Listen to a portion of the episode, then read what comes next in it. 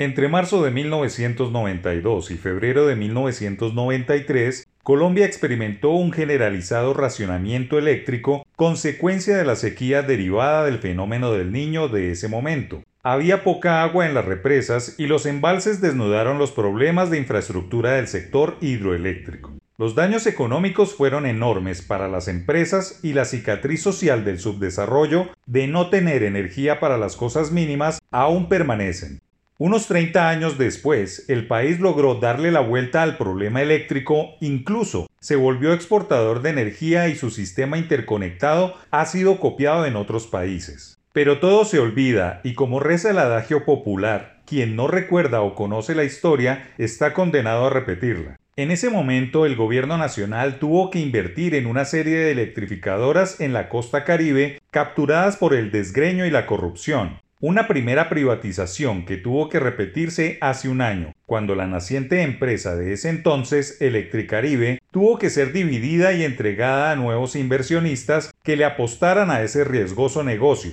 que aún lucha contra los impagos y las conexiones piratas. Dentro del plan de expansión eléctrica a finales de la primera década de 2000, en el capítulo que tiene que ver con la generación, se puso a andar el proyecto eléctrico más grande de la historia del país, Hidroituango, que producirá 17% de la energía consumida en el mercado nacional como una solución eficaz y disruptiva para ahuyentar, de una vez por todas, rumores de racionamiento y más aún de apagones. Pero por externalidades del proyecto, la gran obra se ha visto retrasada por problemas técnicos, líos políticos en Medellín, sede de los dueños de la obra, y por un fallo de la Contraloría General, que ha puesto en stand-by la continuidad de los constructores y ha desnudado un rosario de sobrecostos que aún están pendientes de cubrir por las aseguradoras y reaseguradoras de la magna obra avaluada por encima de 12 billones de pesos. No es un secreto que hay un riesgo sistémico si Hidroituango tarda más tiempo en entrar en operación, más aún si los otros proyectos secundarios en distintas regiones también sufren distorsiones en sus cronogramas. Mientras esto sucede y están encendidas las alarmas sobre el futuro de Hidroituango, de manera acertada el gobierno nacional ha buscado avanzar en subastas de energía renovable para modernizar la matriz energética y enviar un mensaje al sector productivo de su apuesta por las energías limpias. Incluso ha ido más allá y ha lanzado algo más novedoso